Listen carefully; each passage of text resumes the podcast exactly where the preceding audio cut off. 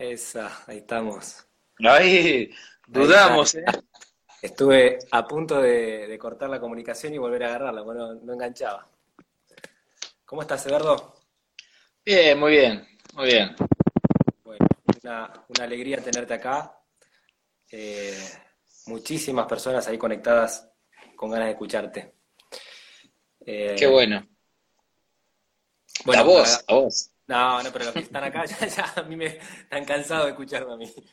No, no, no. Yo lo, que te decía un poco es, eh, está escuchando seguramente muchas personas muy interesadas en la alimentación, en qué comen, en su salud, ¿sí?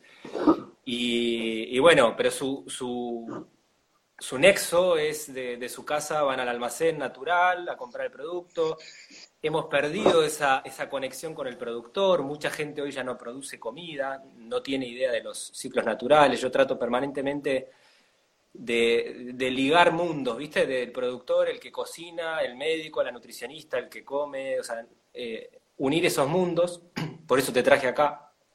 Me encantaría empezar con toda tu experiencia, siendo vos agrónomo, habiendo empezado con este modelo que todavía se sigue sosteniendo, ¿viste? El modelo del agronegocio, y después eh, transformándote con la experiencia de la Aurora, que cuentes un poco primero qué es lo que vos ves en el campo. Yo me acuerdo en una de las charlas, tal vez fue la biodinámica, que decías, eh, eh, fue muy claro escucharte decir en el 90 cuántos litros de, de fertilizantes se usaban por hectárea y los que se usan hoy tenemos las plantas cada vez más débiles, cada vez hay más residuos tóxicos y seguimos adelante con un modelo que se nos presentó como que iba a salvar el hambre, a, curar esa herida del hambre en el mundo.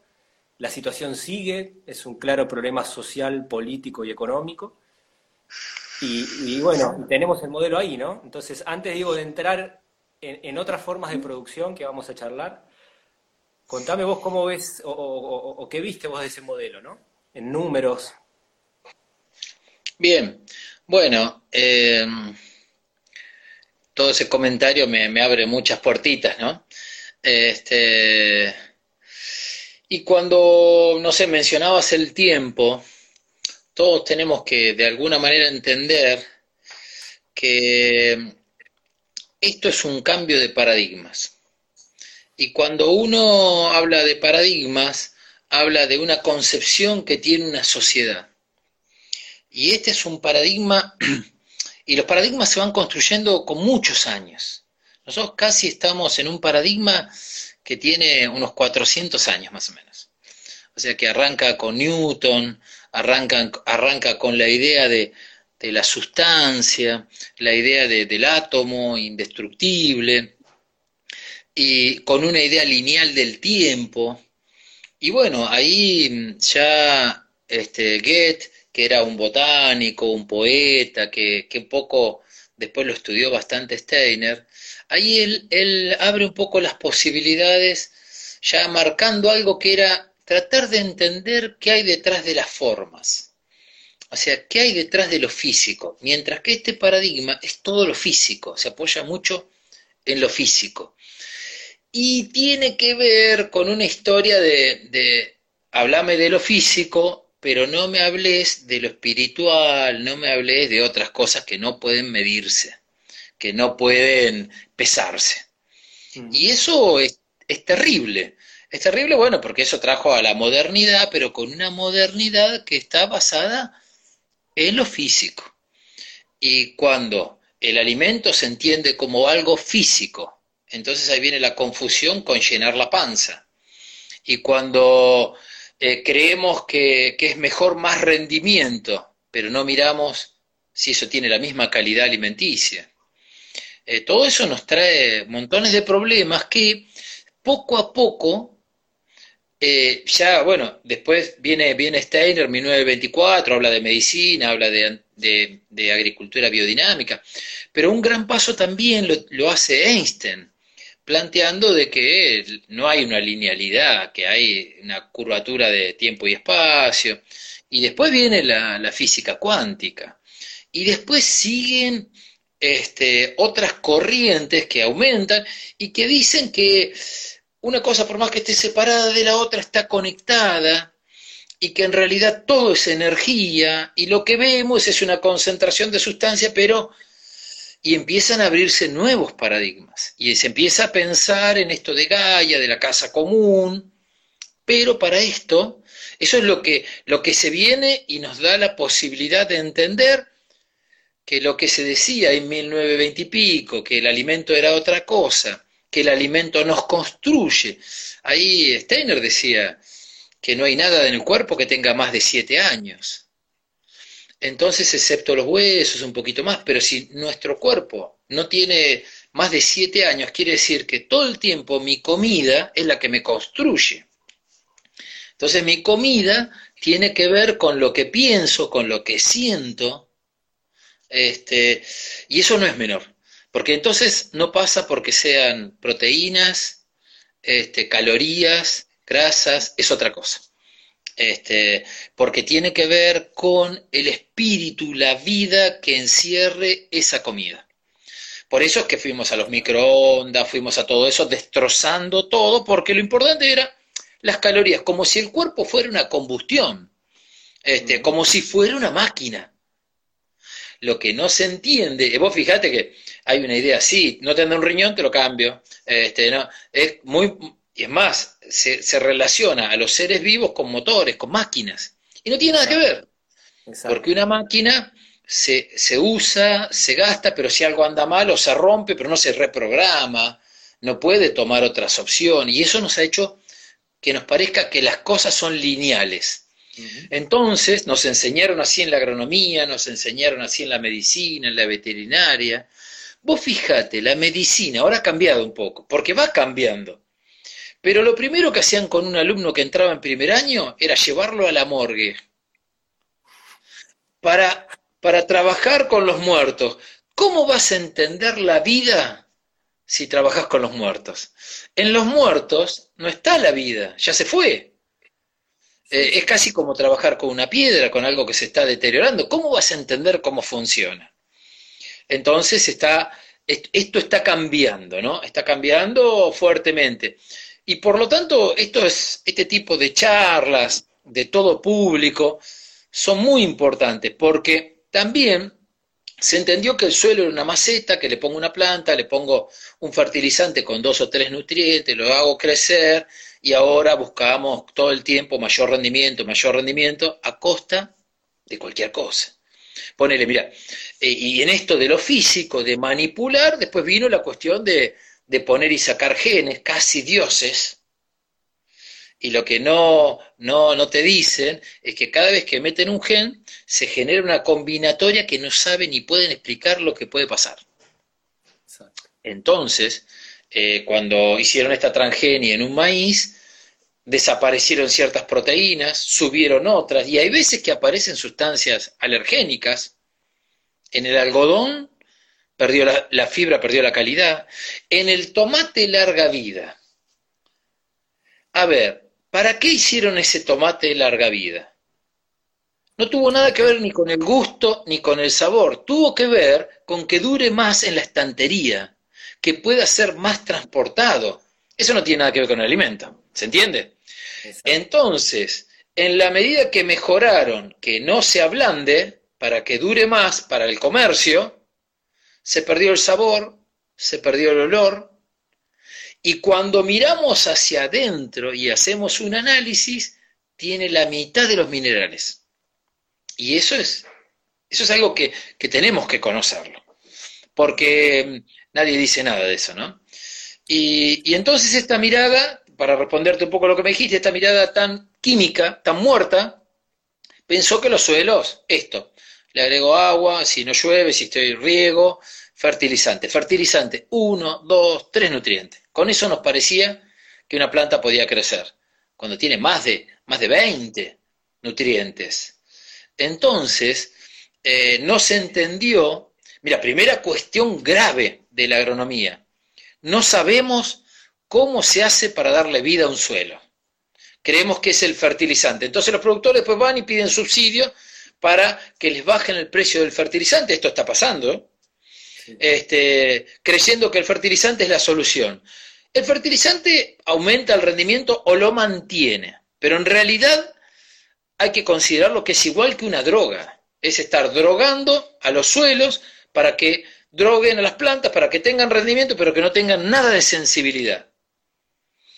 Y entonces esta cuestión, tenemos que producir más, entonces miramos el margen bruto, y como cuando miran el margen bruto, este es el que me da más, entonces hago más, y en eso la soja siempre tuvo muy buen margen, y eso hizo que en los últimos años, en los últimos 25 años, soja, maíz, soja, maíz, sea lo que daba más, atrás de esa, de esa búsqueda de moneda, hoy tenemos el 70% del país con soja y con maíz.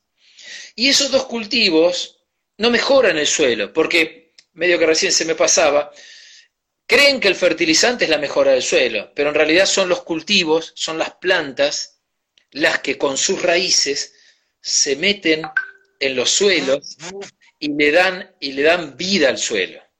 Entonces, con la decisión de qué cultivos se hacen, yo puedo llevarlo a terapia intensiva a un suelo o lo puedo vivificar. Si lo vivifico, quiere decir que aparecen las lombrices, aparecen primero las bacterias que fijan el nitrógeno y eso ya no le cuesta al productor. Y las bacterias después empiezan a, proteger a la planta, se empiezan a vincular con hongos. Los hongos generan hifas, raíces, que se conectan con otras plantas y, le van dando de comer a esta planta y van viendo si el suelo tiene más o menos humedad, porque aparece también la sensibilidad del suelo, la sensibilidad de la planta, esa vitalidad que tienen esos seres que después van a ser comidos por los animales y tanto los vegetales como los animales son nuestros alimentos. Entonces eso con vida es lo que también nos vitaliza a nosotros. Nosotros tendríamos que medir la vitalidad de los alimentos, no el peso ni los carbohidratos, los lípidos, por ahí. Es un poco lo que en otra área, yo te escuchaba y a mí me pasa tratar de explicar algo parecido en, los ámbitos de, de la alimentación saludable o alimentación consciente, ¿sí? que para mí todavía falta trabajar mucho esa conciencia, porque se sigue debatiendo en torno a esa mirada más mecanicista, a esa mirada física. O sea, el que hace una alimentación vegana o vegetariana con el que hace una alimentación paleolítica o cetogénica, todavía siguen eh, tomando como bueno o malo valores de proteínas, de vitamina B12, de hierro y demás, y todavía no estamos hablando de la vitalidad de los alimentos en torno a algo, por ejemplo, que trae la biodinámica de las fuerzas vitales que, que, que, están en el suelo, que toma la planta, que come el ser humano, ¿no? Todavía para eso falta mucho, ¿no? No hay eh, las discusiones en torno a qué sería bueno o malo siguen en un plano demasiado racional, por decirlo de alguna manera. Esto que vos estás trayendo con la agricultura pasa de la misma forma en la nutrición y si seguimos viendo, como vos decías, es el paradigma que atraviesa la humanidad, porque si analizamos la medicina o analizamos cualquier área de desarrollo del ser humano, nos vamos a encontrar con el mismo, el mismo problema, digamos, ¿no? la misma mirada racional de los temas, digamos. Sí, por eso es muy linda. Bueno, esto que te decía de Newton, de Einstein, hoy es la mirada que nos, que nos aporta la antropología, ¿no? Y eso nos hace entender más, porque nos hace entender esto que dijo hace mucho Goethe en el 1800, que para entender las cosas había que mirar qué había detrás de las formas, que en realidad lo que estaba diciendo, la vida, o sea, cuando uno puede acercarse a un animal y saber si está saludable o no, una planta, y que no necesariamente es visual, es una conexión, es una sutileza que tiene que ver con el que observa y con el observado. Y ahí cambia también la, ahí cambia también la, forma de investigar, porque antes se creía que el investigador estaba ajeno, era imparcial, no podía tomar este, porque tenía que ser. Y eso no es así. Eso se ha demostrado que, el observador, y hasta con el plano desde donde observa, modifica al observado, y puede haber tantas miradas como observadores. Y esto de entender que es todo, es muy interesante porque es una construcción de uno. Esto de tratar de todo el tiempo de entender lo mínimo y lo máximo. Esto quiere decir estar mirando el suelo, las lombrices, y estar mirando todo el establecimiento, estar mirando la región, estar mirando el país. Y, todo el tiempo ese juego, ¿no? Y, después, esto que nos da también las nuevas teorías es que hay que, son multidimensionales. Una cosa, vos mirás un suelo y ahí hay todo un sistema, lombrices, y te abrís un poquitito más y te vas al suelo y la planta, y mirás la planta y mirá la imagen de la planta. Está hacia arriba, hacia arriba, con sus hojas, con su apertura, y como un diafragma, nuestro diafragma, hacia abajo con las raíces. Y las raíces son lo que serían, es su sistema neurosensorio, es lo que sería nuestra cabeza, ¿no? Que vos lo conocés también de, la agricultura biodinámica, de la, de la antroposofía. Y cómo eso, relacionar una planta, que si su parte neurosensoria es su raíz que se mete en el suelo, y que está hacia arriba y que se está vinculando con la luna y que se está vinculando con el calor, con el agua, con los planetas cercanos, lejanos. Cuando nosotros hacemos ensayos de investigación, muchas veces cambiar un día hace que aparezcan más malezas o plantas espontáneas que otras, hacen que esto de, de entender esa sincronicidad, ¿no? y que todo se repite, todo se repite. Esto que yo te marco del diafragma, sistema neurosensorial, sistema rítmico, que son las hojas, el tallo, ¿no? que son los pulmones y el corazón, y por debajo el metabolismo, lo que son las flores, el fruto, la reproducción. Uy, perdón. Ahí, este, ahí volvimos. Este, entonces, ¿cómo en esa relación, y de ahí fueron sacándose qué principios activos nos podían ayudar cuando uno está eh, ansioso y eso, mayormente los remedios surgen de plantas de ciertas raíces, como valeriana, de la raíz, porque va a tener que ver con nuestro sistema neurosensorio. Si tenemos un problema pulmonar y eso, es factible que las ayudas estén de las partes de las plantas de las hojas y cuando precisamos o tenemos algún problema metabólico de digestión, tomaremos un té de manzanilla, que tiene que ver con la flor. ¿no? La, planta es invertida con respecto al ser humano. Y esto es, es, muy interesante porque esto también marca lo frío que tenemos que mantener la cabeza, el calor que precisa el estómago, este, el calor tiene que estar acá, ¿no? Eh, la importancia de, de ahí sí me, me, por quedar sin batería, perdón. Este, la importancia de empezar a gestionar y pensar en la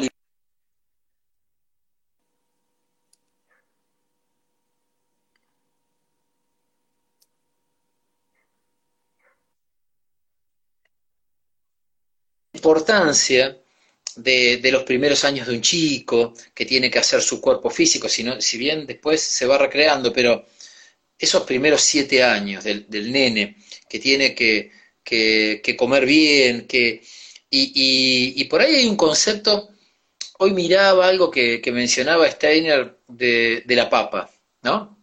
Habitualmente, eh, me voy por cualquier lado, de, este, Alex, este, Steiner decía que, que la venganza de América con Europa era haberle mandado el tabaco, el tomate y la papa, ¿no?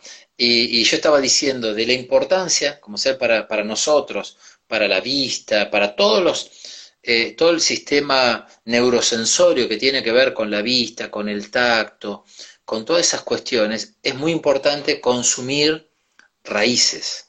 Raíces, sí, la zanahoria principalmente.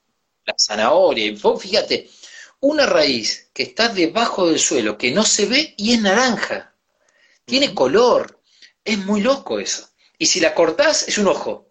Este, ahora, si la zanahoria está hecha en forma industrial con mucho fertilizante y agroquímico, vos sabés que no tiene filtro, se lo chupa todo.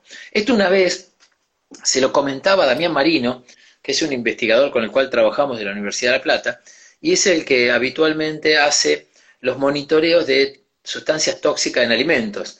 Y yo le hice este comentario y me dice, che, es cierto lo que decía, porque la zanahoria tiene un montón de agroquímicos. Y, bueno, lo mismo que hoy te decía de la papa. Por un lado, la papa tiene como 20, y el tomate también, ¿no? Tienen como 25 aplicaciones en un ciclo. Y después la otra cosa es que la papa está llena de almidón y que no es una raíz, para lo que nos están escuchando, es un tubérculo, es un tallo. Por lo tanto, no está alimentando esto. Y, Steiner decía que en la medida que si, eh, si querían hacer una sociedad muy materialista, si se daban cuenta los materialistas que den de comer mucha papa, y vos de pronto venís, mirás una hamburguesa con papa frita, mirá, todo está acompañado en estos últimos tiempos por papa. Es increíble, ¿no? Y por otro lado, fíjate cómo podríamos eh, influenciar el pensamiento eh, recuperando todas las raíces, porque hoy tenés una única zanahoria que hay dando vuelta, una remolacha, algún que otro rabanito y listo, en las verdulerías convencionales. Cuando tenés rabanito de todos colores, zanahoria de todos colores, nabos, eh, colinabos, o sea, podíamos producir cantidad de, raíces diferentes. ¿Estás escuchando vos ahí? Me parece que se te...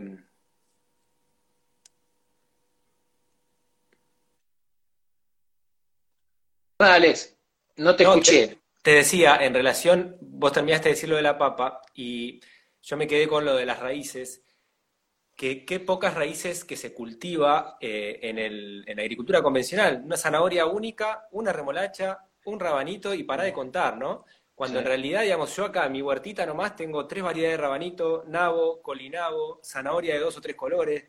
Eh, o sea, podría ser tanto variado el espectro de, raíces que, apuntan al trabajo de neurosensorio, ¿no? Digamos. Eh, Creo que en eso hay que hablar mucho y hay que fomentarlo. Porque, bueno, ahí, ahí lo mencionaban que, que, la gente de antes tenía mucho menos problema de vista y, y no se trata por la, porque vino la luz después, sino porque la papa como ser va afectando una parte del cerebro que tiene mucho que ver con los sentidos y también con la vista. Entonces, bueno, yo me acuerdo mi mamá o mi abuela, comé mucha zanahoria para la vista, ¿no? Era como, como el, el, legado que te iban pasando, ¿no? Me parece que mm, no te conté, al final vos me preguntaste de los agroquímicos y todo eso, pero vamos a llegar desde otro lado. Pero esta mirada de lo que decíamos, de entender a creer que el suelo es una maceta, que no es algo vivo, eh, esto de que las plantas eh, no importa, ¿viste? Hay que cosecharlas y, perder esa mano que, tiene que tener el agricultor, que tiene que estar encima de su establecimiento. Cuando las empresas se, se toman todo esto y es muy mercantilizado, lo que quieren es abaratar mano de obra, entonces buscar un herbicida que controle todas las malezas y entonces que, como es, el sentido plata, plata, plata, que haya la mayor cantidad de esas plantas que tienen valor comercial y las vendan. Sin embargo, hay muchas plantas que necesitan compartir, si las plantas no comparten con insectos, polinizadores, su rendimiento se ve afectado. Nosotros podríamos aumentar mucho el rendimiento si nuestros campos son más diversos si a su vez nuestros cultivos, como hacemos nosotros en agroecología, están asociados. Eh, o sea que nosotros lo que hacemos es como hacer un trigo con un trébol. Entonces mientras va creciendo el trigo, se cosecha y en vez de que crezca una maleza, una planta espontánea, hay un trébol ahí abajo que está creciendo. ¿Para qué? Para cubrir el suelo, para arroparlo, porque el suelo necesita tener una temperatura. Y si no está cubierto, él se protege y la agronomía dice una maleza. No, es la cobertura para que no le agarre frío, para, porque tiene que mantener una temperatura estable. Entonces uno lo puede diseñar para que vaya sucediendo eso, cuidando el suelo, que entonces si decimos que el suelo está vivo, también el suelo tiene que alimentarse todo el año. Y cuando tiene plantas y se caen hojas y las plantas como esto van creciendo, van interactuando con las bacterias, los hongos, lo que comentaba.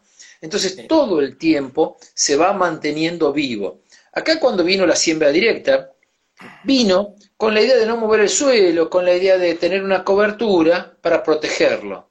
Pero lamentablemente, después entraron en esta situación de que había un herbicida que controlaba todo Y con esta obsesión de que más plantas es más rendimiento, que no necesariamente es así, que cuando salió la soja transgénica que permitía aplicar la cantidad de dosis que quisieras en cualquier momento y no le hacía nada a la soja, eso dio lugar a usar un litro, un litro y medio, que se usaba el 48%.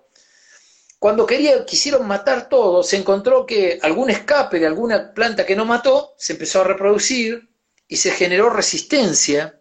Entonces, nos encontramos que primero apareció en el 95 el sorgo, después el suyo colorado, y hoy tenemos 40 malezas resistentes a herbicidas. Entonces ya no alcanza con dos litros, hay que poner tres, hay que poner cuatro y hay que mezclar. Entonces ya no se puede saber la toxicidad de ese cóctel. Nos quieren hacer creer que no es tóxico, pero no es así. Si el Instituto Internacional del Cáncer dice, como sea, que el glifosato es probablemente cancerígeno. Ahora, el estudio de la Agencia de Control de Norteamérica, que es la EPA, que en base a trabajos de las empresas dice que no, que no es cancerígeno, y acá muchos dicen, bueno, como hay conflicto y como no se ponen de acuerdo, no, lo tomemos, no importa. Ahora, nosotros, bueno, vos me preguntabas, y para cerrarte el dato, en los años 90, el país usaba 38 millones de litros de agroquímicos. 38 millones de litros no se llegó a, no se llegó a, duplicar la superficie, espérame que lo vamos a tratar de acomodar de otra manera, porque vengo caído. No se duplicó, sin embargo, de 38 millones, a ver, si se duplicó la superficie, estaríamos en 80 millones, ¿no es cierto? Si esto fuera un remedio y si esta agricultura fuera para mejor, eso de esos 38 millones deberíamos estar usando menos. Porque si a mí me dicen que es un remedio, un remedio yo lo uso, me curo y no lo uso más. Ahora, si yo uso más de 38 ya no es un remedio, es una droga, es una falopa. Por eso decimos que este modelo es altamente drogadicto. ¿Por qué? Porque no estamos en 80 millones, Alex. No sé si vos me habrás escuchado. No estamos en 100. No estamos en 150, no estamos en 300, estamos en 500 millones por año. No, no es un despropósito. Y más concentrados, o sea que no son ni los mismos litros. Entonces, la Universidad de La Plata, en trabajos científicos aprobados internacionalmente, nos dice que ya hay glifosato y atracina en las nubes no hay posibilidad que nuestro ecosistema, lo que tenemos arriba de Argentina, pueda metabolizar 500 millones de litros de agroquímicos. Entonces estamos atravesados en el aire, en el agua, en el suelo, en los alimentos, por sustancias tóxicas. Y te dicen, no, pero tiene un poquito, es un límite permitido. es nada. ¿Por qué tengo que tener una sustancia tóxica y que a lo mejor vos patentaste y vendés y te llenás de plata, vos, empresa gigante, y yo lo tengo en mi cuerpo? ¿Cómo es esto? Entonces, y acá vienen otras cuestiones. Todos estos materiales transgénicos están hechos no para mejorar su calidad alimenticia. Ninguno, ninguno de esta promesa mejoró su calidad nutricional. Ninguno, Alex. Hablaban de el, arroz gold, que iba a tener más nutrientes. No pasó, no vino todavía. Eh, todos tienen menos minerales, como te decía al principio. Y lo que sí lograron, como ser ahora, querían sacar un trigo resistente a sequía. Se sabe que la resistencia a sequía no es de un gen, es de muchos, y lo que le pusieron es un gen. Por lo tanto, no garantiza ni que mejore mucho el rendimiento, ni que mejore la resistencia a sequía. Y eso está muy probado, tal es así que en Norteamérica, en varios lugares, no lo hicieron. Y acá dicen, es una empresa nacional, hay que acompañar, cosa que esa empresa ya está comprada por una empresa holandesa, tampoco no es nacional. Pero ¿sabés lo que hicieron? a un desarrollo nacional que tenía que ver con eso, con mejorar la resistencia, lo que hicieron fue ponerle un gen para que admita otra molécula ahora más peligrosa que es glufosinato. Entonces, vos terminás que toda esta transgenia no es para mejorar el alimento, sino que es para usar y, para matar más malezas con esta idea de muerte, ¿no? Porque hay que matar todo. Pero esos productos son sistémicos y quedan en los alimentos. Entonces, primera cuestión que me parece muy importante.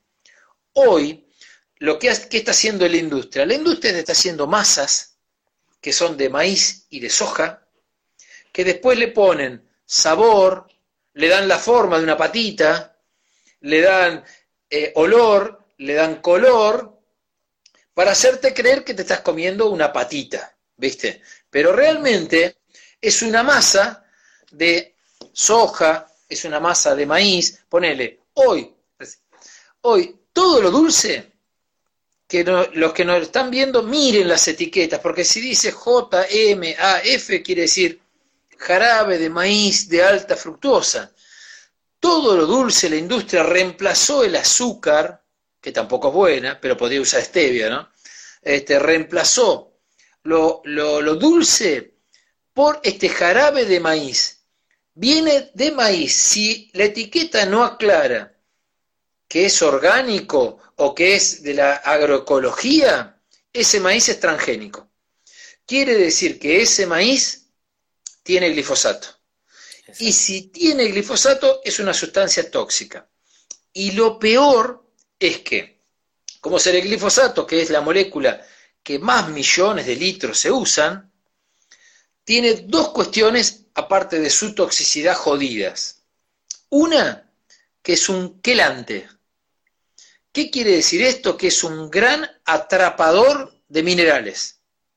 Por eso hoy yo te decía, la mayoría de las cosas que comemos tienen la mitad de los minerales.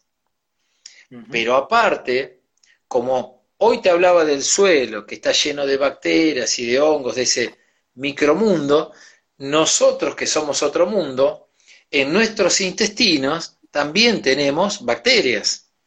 Las bacterias son las que forman el microbiota o el microbioma. Las bacterias son las que generan serotonina, que es la hormona de la felicidad. Si te falta serotonina, te deprimís. Nosotros en nuestro estómago tenemos bacterias patógenas, benéficas, que si están en equilibrio está todo bien. Ahora resulta que el glifosato es un antibiótico, mata las bacterias pero no mata todas. Por eso es que quizás no salió como antibiótico. No mata ni Clostridium ni Salmonella. Entonces, como nosotros también por ahí tenemos Escherichia, entonces te empieza a debilitar toda la parte benéfica y entonces quedan más solos todos los jodidos. Y eso hace que nuestras mucosas se vean también afectadas y ya hay muchos trabajos que nos dicen que la celiaquía podría estar en relación con esta falta de, mucosidades que tiene el intestino. Y, esto es parte de nuestro sistema inmunológico. Y mira, nosotros estamos atravesando una pandemia que tiene que ver con un virus que no es un ser vivo, es una molécula, que si nuestro sistema inmunológico está fuerte, tenemos mucho menos posibilidades de contagiarnos. Entonces, la importancia de consumir productos que no tengan ni maíz adentro, como jarabe de maíz, de almidones de maíz, o que no tengan soja, que no tengan lecitina de soja. Si vos vas, hasta vas a, las leches, si vos vas a, a las leches para bebé, increíblemente dice, contiene soja. Es una locura. En diciembre aprobaron, no sé si vos lo viste, el Código Alimentario Argentino aprobó que los embutidos, los chacinados pueden tener hasta el 30% de soja. Exacto. Sí, perdón. Sí, no, no, eso, eso. Y, los derivados de soja, los derivados de maíz, vos nombraste dos formulitas, el jarabe de maíz de alta fructosa, pero la glucosa, la dextrosa, la maltodextrina, todo viene del maíz. Hasta la mm. goma llántica. Hay, hay gente que usa cosas sin gluten y no sabe que, que, vienen de un maíz transgénico de golpe. ¿Sí? Y con la soja pasa igual, el texturizado, la lecitina, los emulsionantes. O sea, hoy entras a un supermercado y es casi imposible no llevarte un producto que tenga un mm. derivado de maíz o de soja. Pero te traigo otro tema que mencionaste, porque es muy interesante. Para el que no conoce nada de agroecología, de permacultura, de biodinámica, yo a veces trato de explicar que de alguna manera son todos sistemas. Es lo mismo que pasa con el ser humano. ¿sí? Es un sistema que hay que buscar equilibrar. Y en el campo pasa igual. En, la agroecología, vos estabas explicando mucho del suelo, que también es otro sistema, sistema suelo, ¿no? la vida del suelo. Pero también es lindo que cuentes un poco esto de, en los modelos de agroecología, eh, si uno tiene una, parcela determinada, 10 hectáreas, 100 o 1000, no importa, nunca las va a dedicar a un único cultivo, sino que va a buscar hacer un sistema en equilibrio donde seguramente haya el predominio de un cultivo porque es el que se da en la zona, pero va a haber animales, va a haber un espacio de agua o de bosque o de huerta, va a haber un equilibrio llamado sistema organismo, ¿no? Eh, porque eso, eso mismo sucede en el cuerpo, vos trajiste la microbiota, y, buscamos el equilibrio de bacterias donde por ahí hay patógenos, pero están en equilibrio con otras buenas. ¿Cómo son esos modelos en el campo, Eduardo? De, ¿Cómo es esa visión? Acá, para, bueno, para cualquier persona, ¿no? tenemos que, que romper un mito, es que no se puede producir sin agroquímicos. Eso es un mito, no está aprobado, científicamente, no hay ningún paper que diga que no se puede producir bien sin agroquímicos. Entonces no sé por qué la sociedad cree que no queda otra que comer alimentos con sustancias tóxicas porque no se puede producir de otra manera. Porque si no las plagas se van a llevar todo, los roedores. Sé de dónde salió eso. Entonces, después vino, no, pero cuando la agroecología empieza a avanzar, no, pero eso es para huertas, eso es para Cuba, este, para algunos este, eh, territorios satelital, satélites. Bueno, nosotros hace más de 20 años que producimos en forma agroecológica y uno de los campos que empecé a asesorar en los años 90 fue elegido, eligió la FAO, Naciones Unidas, eligió 52 establecimientos agroecológicos del mundo. Mirá que habrá establecimientos en la India, en la China, para elegir 52 y eligió uno de Argentina. ¿Y por qué? Porque ahí mostramos todos los trabajos, todas las tesis doctorales que tenemos donde hemos mostrado y han venido a validar lo que tenemos rendimientos iguales o superiores a los vecinos, pero sin agroquímicos. Ahí y esto es un campo, de Aurora, ¿no? Eduardo, Sí, este es un campo de 650 hectáreas y después en nuestra red, la RENAMA, la Red Nacional de Municipios y Comunidades que fomentan la agroecología, que fue a partir de este caso de la Aurora, que empezamos con Guaminí, con Gualeguaychú y seguimos con Lincoln, hoy son más de 30 municipios y han superado las 100.000 hectáreas de agroecología. Y hay campos, productores que tienen entre 10 hectáreas y 5.000. Y lo primero que entienden es que tienen que cuidar el suelo, que tienen que estimular que esté vivo, porque a partir de estar vivo, evitamos los insumos que son plata para el productor. Y que cuando es, todo eso está vivo, las plantas están más sensibles, se puede lograr muy buenos rendimientos y a su vez todos se sienten más contentos y más felices y a la vuelta encuentran que les queda más plata. Es increíble, pero así es la energía. Y la plata también es una energía. Cuando muchos de los productores dicen, y lo que más gané fue tranquilidad. Este, y eso cómo se mide, ¿no? Entonces, esas son las cosas que a la larga buscamos, la felicidad, ¿no? ¿Y qué es la felicidad? Y la felicidad, alguno de los componentes podría ser ser lo más independiente posible, depender mucho menos del otro. Y si yo cada vez tengo que comprar más agroquímico, menos independiente soy. Y si tengo que todos los años comprarle la semilla la semilla para hacer una hectárea de maíz, que antes los productores la hacían en su campo y la reproducían y después nos querían prohibir, ¿eso? Y nos hicieron creer que nuestras semillas rendían mucho menos que las otras. Mira, de 70, 80 dólares por hectárea pasamos a 200 dólares por hectárea de semilla, lo que cuesta la semilla. Y te venden el verso de que producen mucho más, sí, 12, 15, 16 mil kilos. Bueno, nosotros estamos en 8, en 9 mil, pero la semilla la podés volver a sembrar, tiene más minerales, es otra cosa para alimentar los animales, para nosotros. Por eso nosotros hace un tiempo que estamos trabajando en instalar molinos para hacer harina integral, ya hay más de 10 este, en la zona de Guaminí, en Tandil, en Juárez, en muchos lugares. Ahora estamos atrás de una leche agroecológica, pero en especial de cercanía, para haciendo convenios con los municipios, ahí está acompañando el Ministerio de Desarrollo Social, este, ¿para qué? Para que, superado el código alimentario, Senasa y otras hierbas, en pequeños tambitos al lado de las ciudades se pueda tener leche pasteurizada sin homogeneizar, porque ¿para qué se homogeneiza la leche? Que es romper los granos de grasa que tiene la leche, esa natita que se forma hacia arriba, romperla toda para que no se separen las fases. Ahora, cuando se separan las fases, también te marca la antigüedad de la leche. Y cuando esos glóbulos son gruesos, de alguna manera te ayudan a que no te permeabilicen, si los granos esos están rotos y están todos chiquititos, las arterias, venas. Entonces, eso, además, en Europa, cuando vino todo ese proceso de homogenización, eh, había mucha, muchas contraofensivas de que podía traer más arteriosclerosis.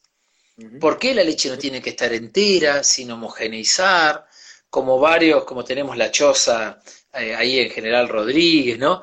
Volver a tener una leche que alimente de animales que se les da condiciones, que no están estresados, que están tranquilos, que, que están con sus cuernos. Hasta en eso estamos desfigurados. Cuando uno le pregunta a un veterinario que ha hecho toda una carrera, ¿para qué están los cuernos? Y hago un silencio para que todos pensemos. Hay muchos chistes atrás de esto, pero en realidad, y todos van a decir, o la mayoría, ¿no? Y para defenderse. Y uno dice, bueno, a ver, pensemos un poquito más esa respuesta. Si fueran para defenderse, ¿para qué son huecos? Si no son macizos. ¿Por qué el ciervo tiene los cuernos macizos y la vaca no? Exacto.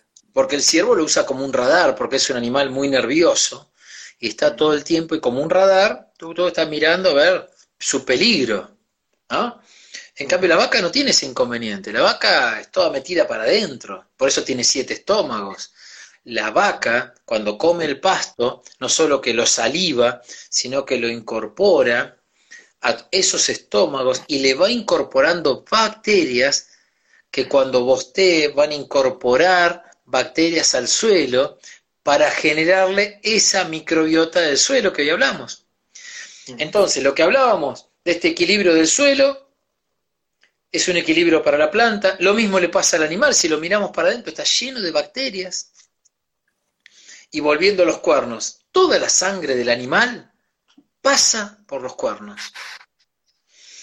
¿Y para qué será eso? Bueno, la biodinámica dice que el animal a través de los cuernos tiene mucha sensibilidad con la luna, con todos los planetas, y le carga a esa bosta esa sensibilidad para alimentar el suelo. O sea que, vos fijate, que en lugares donde, donde cultiven solo cultivos y no haya animales, se pierden esta bendición que nos dan las vacas. En la India sabemos muy bien que son animales sagrados, porque la vaca nos da tantas cosas que no es necesario matarla, porque nos da la leche, la bosta la usan también para generar calorías. Eh, ¿Vos estás en la India, que seguramente debes haber estado? No, sabes que no, no viajé a la India. No, no. Muchas amigas, amigos, pero yo no tuve la, oportunidad. Conozco bastante de cultura por, por distintas disciplinas que practiqué, pero no, no tuve la oportunidad de viajar. No, no. Es factible que guarden la vaca dentro de la casa y saquen a alguien del cuidado que tienen, la veneración que tienen con la vaca, que transforma todos esos litros de sangre en leche, ¿no? En esa glándula, ¿no? Que, que, nos va a dar tantas, tantas cuestiones, ¿no? Y eso que después termina siendo un fermento, que para los adultos es muy bueno comer los requesones, los quesos, todo eso, ¿no? Que son fermentos, los yogures, este, los kefires, este, que, que ahí para no olvidarnos es muy importante el consumo y que vos trabajás y si querés agregar algo, los fermentos hacen que nos inoculen y que aumentemos nuestra microbiota y es una forma de contrarrestar estos alimentos que compramos en el supermercado que nos van deteriorando nuestra microbiota. Es muy importante que la gente se haga su kefir, kefir de agua, kefir de leche. Yo ando mucho con el de agua porque el de leche este, es más complicado porque no dispongo de una leche adecuada. Adelante. trayendo lo que vos decías, eh, yo creo que, una de las grandes necesidades es que empiece a haber eh, más granjas, chacras locales y que el acceso a determinados productos lácteos, huevos, pollos, sea más fácil. Eh, ya creo que hemos dado un gran paso con la producción de, verduras, ¿sí? Eh, me parece que a la ciudad, por ejemplo, está llegando mucha cantidad de, de, verduras agroecológicas de distintos movimientos, ¿sí? Está bastante más avanzado eso que lo que es el acceso a una leche de calidad, a un huevo de calidad, a un pollo de calidad. Cuando vos me contabas el otro día estos pequeños impulsos que tienen ahí en carpeta eh, para desarrollar estos alimentos y que sea más fácil llegar a esos, me, dio mucha alegría porque es, un, es una necesidad. En, aquellos que estamos buscando comer alimentos de mejor calidad, ese es un faltante fuerte en el mercado. Sabes que eh, ahí te quería traer otra cosa. En una de las clases con Antonio La Tuca, él, eh, viste la experiencia de él en Rosario, ¿sí? de, lo, que él llama los paisajes eh, comestibles, ¿no? Estas, todas estas movidas que logró de huertas en distintos espacios de Rosario. Yo veo mucho que, dentro del modelo del cambio, más allá de lo que se puede hacer en, en los campos, de cambiar el sistema actual por modelos de agroecología, está empezando a pasar el desarrollo de huertas urbanas por todos lados, huertas en terrazas, huertas en, espacios que no se están usando. ¿Cómo, ves vos ese desarrollo? Eh, en otros países pasa que las autopistas, se, en vez de tener árboles así cualquiera, tenemos frutales, acercamos a la gallina, ¿no? Y, le perdemos el miedo a, esto de que la gallina tiene que estar en el campo, alejada de la ciudad, y, la traemos por, por, las funciones, digo, que cumple la gallina en el campo. ¿Cómo, ves todas estas cuestiones vos? Y yo creo que la pandemia nos ha desnudado la falta de soberanía que teníamos y que el mismo productor hizo que dejara de tener sus gallinas, ¿por qué? Porque iba al supermercado, dejara de tener una vaquita para ordeñar porque iba al supermercado. Eso, ahora cuando uno empieza a ver, porque uno confiaba que si estaba aprobado y lo vendía en un supermercado era un alimento, pero no, se fueron, se desmadraron, se fueron hacia cualquier lado. Y es más, y hay tanta presión de lobby que no es posible que se logre una ley de etiquetado donde diga, por lo menos que tenga una T, esto es transgénico y que la gente sepa, yo lo compro o no lo compro, déjame esa libertad. No. Varias veces se han caído los proyectos legislativos para etiquetar. ¿Por qué? Y porque saben que van a tener que cambiar el producto, porque hoy están haciendo... Mirá, y otra cuestión es la sal, ¿viste? Que hay que adicionarlas con sodio y eso levanta las hipertensiones, ¿no? Y yo te hablaba el otro día de la importancia de la sal marina, pero hasta la sal marina, si vos la querés vender oficialmente, tenés que adicionarla con sodio. Es una cosa de loco. y ahí. El código alimentario argentino en muchas cosas viene en carroza. En carroza Viste, eh, lo de la sal es increíble. O sea, que haya que refinarla, aditivarla y para poder venderla, y si no, una sal de verdad es ilegal. O sea, no, no, no, podemos seguir con esas. Es increíble. Increíble. No puedo entender ni alguien que me dé respuesta en qué se basan para decir que tiene que tener un nivel tan alto de sodio. Eh, nosotros tenemos todo el mar, ahí en el mar tenemos todos los minerales que precisás hasta podría utilizarse para reponer en los suelos, medido con, una dosis, porque los minerales se precisan en cantidades muy mínimas. Y un animal, eh, una planta que está bien nutrido el suelo, también sacia más, te llena más.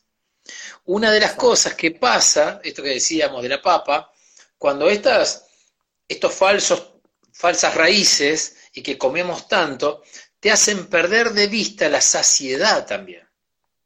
Y hacen que nos acostumbremos a comer, a comer sin tener límites. Y eso también hace a toda una sociedad materialista, al consumo, al ir por eso. ¿Y qué nos está pasando? Obesidad y desnutrición. Por eso tenemos que, hay que dedicar mucho más tiempo ahora a la gestión de la comida, porque no podemos hacer como hicimos todos estos años de dejarla en manos de las empresas. El alimento lo tenemos que saber nosotros quién lo hizo, cómo se hizo, por lo tanto, que se generen espacios desde una plaza. Antes, cuando vinieron los italianos y todo eso, en el fondo de la casa iban a tener gallina, iban a tener frutales, no plantas decorativas. Y te decían, ¿para qué sirve esa planta? Y porque es muy bonita. Ah, qué bonita. Poneme un limonero, poneme... Claro. Y después... Yo tengo el recuerdo de mi abuelo contándome que tenía, tenía las gallinas en el fondo, la huerta, los frutales, o sea, todavía no hace tanto de esto. Pero, son pocos años. pero después vinieron restricciones que desde ahí va a venir la zoonosis. Entonces no podés tener más gallinas. Mira, el otro día, uno de los últimos municipios que adhirió a Renama fue el de Merlo. Y hace poco generó la Dirección de Agroecología. Y, y sacaron una ordenanza para volver a permitir tener gallinas en las casas. Exacto. Antes era parte del reciclado. Vos tenías un tachito que todo esto, las cáscaras, era para las gallinas. Entonces, anda, lleva el tachito y con eso le dabas de comer a la gallina. Y después anda a mirar si hay algún huevo. Y ese huevo no tiene nada que ver con el huevo que nos están vendiendo. Que está lleno de antibióticos, que es lo otro. Como los animales los ponen en galpones tan concentrados, se estresan tanto, que le tienen que dar en el alimento antibióticos y aparte algunos antibióticos que les dan aumentan el crecimiento, crecen más rápido, entonces les dan antibióticos para que crezcan más rápido y para que no se enfermen, porque el estrés es tan grande que si no se enferman. Nosotros tenemos que evitar comer cosas enfermas o desvitalizadas. Por eso la importancia de comer cosas vitales. Y una cosa que es muy, muy vital, y que lo pueden hacer cualquiera, y vos lo debes hacer seguro, es hacer brotes de semillas, eh, y en especial, yo muchas veces hago, hay que tratar de ver dónde podemos conseguir semillas que no estén con agroquímicos, también es otro tema, ¿no? Sí, Pero de trébol, de alfalfas, porque no puedes hacer de soja, ¿no? Este, Y las de las gramíneas de trigo, avena, cebada son media fibrosas, son feas para, comer. Pero sí uno puede hacer un jugo, ¿no? Eh, cuando una semilla, que la, la semilla es la expresión de esa planta, de eso que decíamos, hacia abajo metiéndose en el suelo, ¿no? Haciendo su inteligencia donde está el agua, los nutrientes, conviviendo con los hongos, todo eso va hacia arriba y se abre la planta y toma contacto con el sol y hace la fotosíntesis, ahí la planta está toda abierta, con una apertura bárbara, y después se va afinando y ya aparece lo que tiene que ver más con lo animal, donde aparecen los otros colores, los olores de las flores, y todo eso se afina más y se concentra con el calor generando la semilla.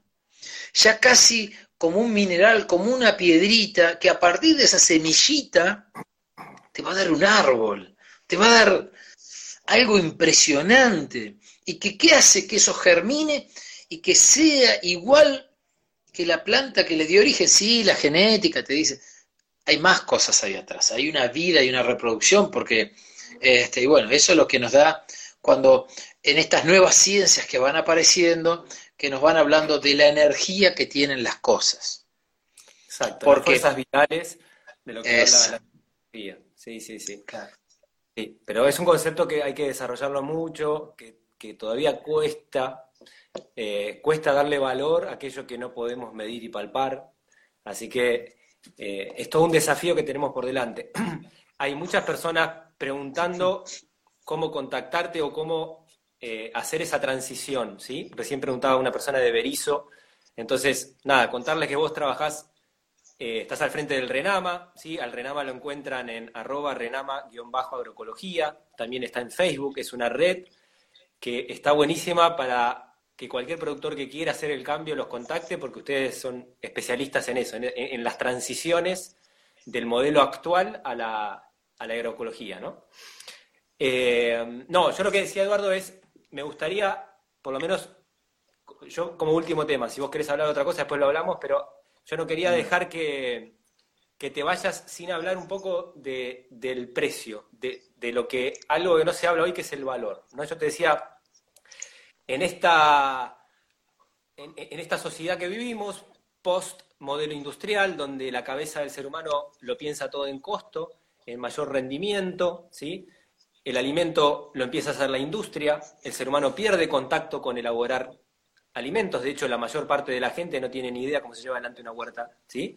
O sea, estoy hablando de la, gente urbanizada, ¿no?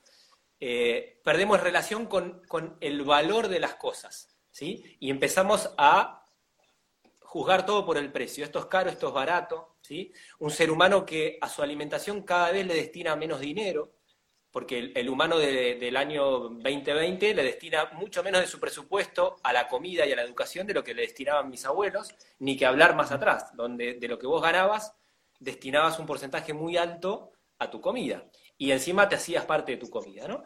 Entonces, desde ese lugar, al consumidor todo le parece caro, ¿sí? Eh, entonces, nada, para mí un gran desafío que tenemos por delante todos, todas, juntos, consumidores, médicos, nutricionistas, cocineros, productores agrícolas, ¿sí? huerteros, es empezar a hablar de valor, de lo que valen las cosas. Yo siempre doy un ejemplo muy claro, cuando yo empecé a estudiar un poquito de agroecología, biodinámica, para, me, tiraba a aprender qué, era todo esto, había hecho consciente esta desconexión mía con la tierra y decía, no, esto no puede ser. O sea, no puedo enseñar de alimentación y de cocina sin meter la mano. Y empecé mi huerta y y vi los esfuerzos que tener una huerta, digamos, eh, empezar a, generar un sistema en equilibrio. Nada, el primer año que lograba tener mi, rúcula sana, saludable, hermosa, veía que un atado de rúcula se vendía a 10 pesos, a 15. Yo digo, yo no te vendo ese atado de rúcula a 15 pesos, es loco.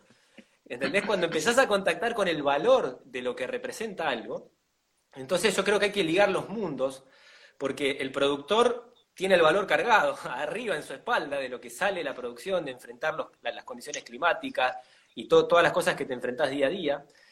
Del otro lado estamos como consumidores, donde nos cuesta acceder a las cosas, todo nos parece caro, ¿no? No sé cuál es tu visión en esa. Creo que tenemos que ir dejando esta idea de, del precio, o sea, el precio tiene que estar más puesto por quien produce el alimento, a conciencia, claro, ¿no?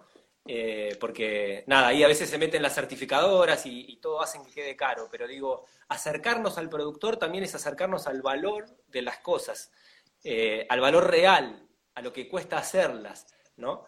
Creo que el consumidor eh, está alejadísimo de eso y ese es un lugar que hay que trabajarlo desde muchos lugares posibles, me parece, porque necesitamos, yo creo que el modelo actual no se cambia con las partes desintegradas. Se cambia solo cuando empecemos a integrarnos.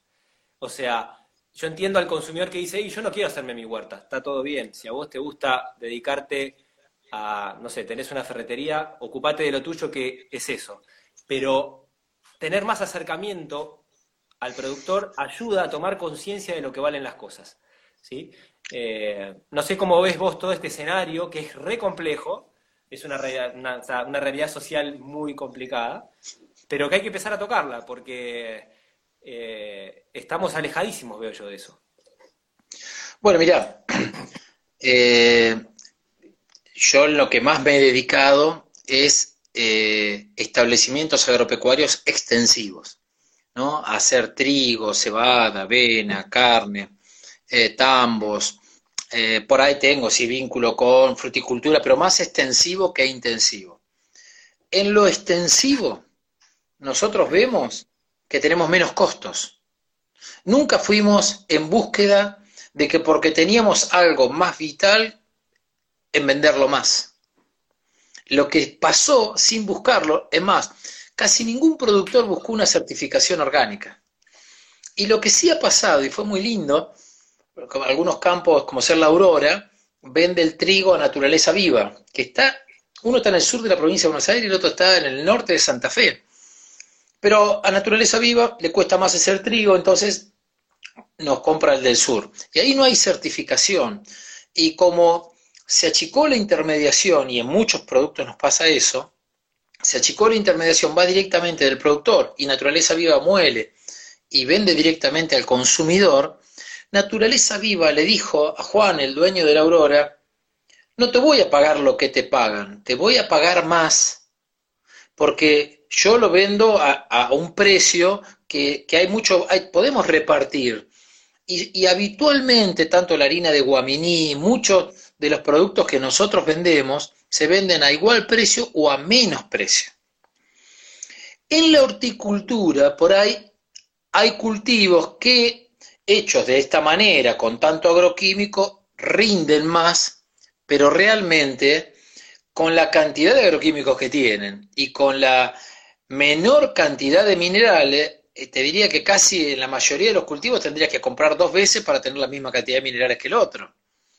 Entonces, también uno no sabe eso, y, pero por suerte con esta pandemia, como vos bien decías, y ya venían trabajando la UTT, varios, muchos movimientos, los bolsones que ahora se, se pueden entregar, eh, todo un montón de productores que a su vez se dieron cuenta que con la agroecología dejaban de comprar insumos en dólares, que los fundían, que, y aparte esta cuestión del mercado que les ponía el precio a alguien sin tener en cuenta el costo que le generaba producir y una ganancia lógica para esa gente. O sea, el mercado era el que te decía esto, esto no te pago nada, si quieres dejar o no dejar. Eso se rompió un poco. Entonces hoy hay una idea de más precios justos. Y en esto también es muy importante que propiciamos mucho, son las ferias agroecológicas. Y ahí lo que se busca no son certificaciones, sino sistemas de garantías participativas, donde muchas veces, como eh, puede haber, como es un caso que está adherido a la RENAMA, que es la Feria Agroecológica de Córdoba, donde hay una comisión por los consumidores, comisión por los mismos productores, que se hacen visita a los campos y se muestra cómo se produce, y ahí, ¿qué es lo que se ve también? Que no haya trabajo esclavo, que haya, que haya una remuneración que permita crecer, avanzar, vivir, lógicamente, normal, y eso no se traduzca en el precio. A su vez, como se hace cerquita de la feria, hay menos flete, que hoy el flete es muy importante. Entonces empiezan a generar nodos, se empiezan a generar intercambios. Nosotros estamos tratando de trabajar mucho en esto, de que productores se junten y le compren directamente a un productor de yerba un camión de yerba y se distribuye, un camión de harina.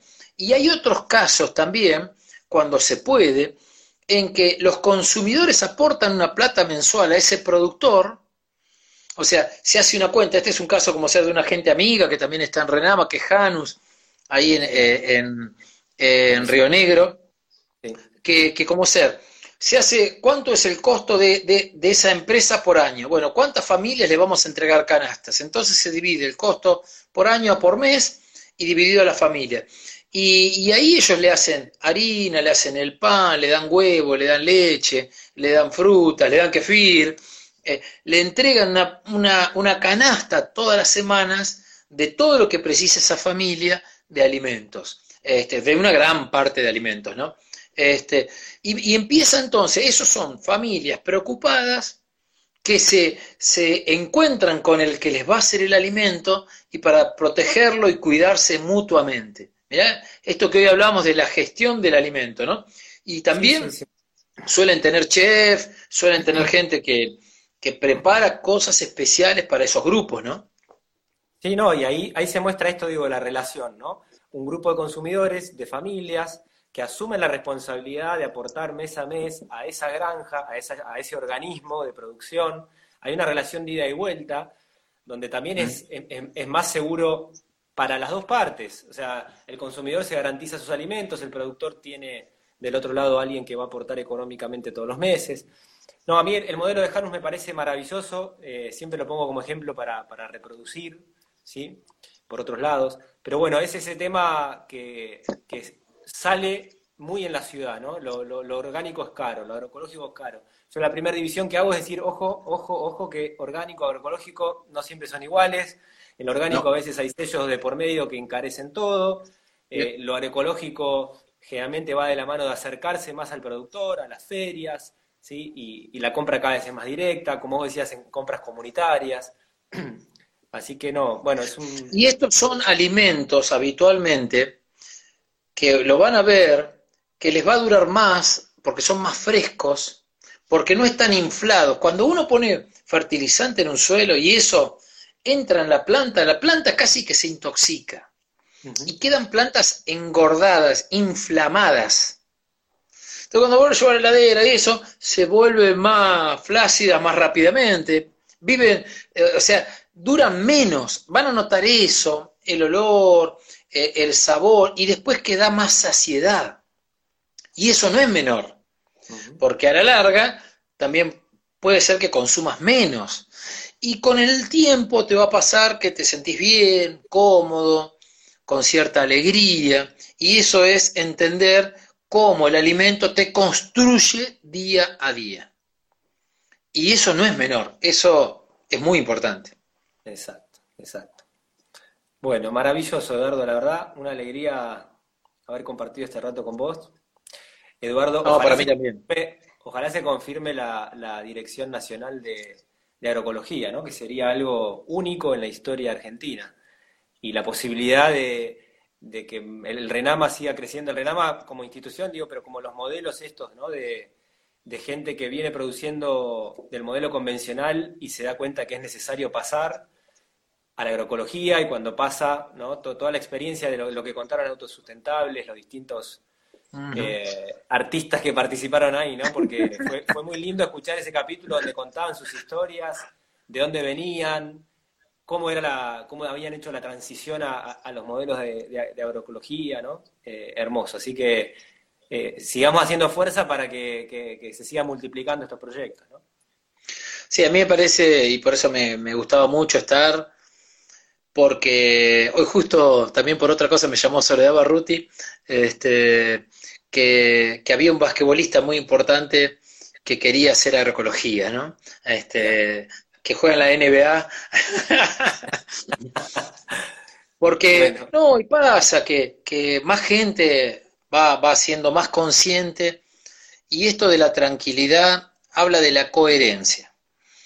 Y, esto no es menor, los médicos antroposóficos dicen que cuando uno piensa una cosa y actúa en consecuencia, que esa es la coherencia, que para cada cual pensará y hará, en la medida que uno es coherente, tiene salud. Y en la medida que uno piensa una cosa y hace otra, ahí se inicia un proceso de enfermedad.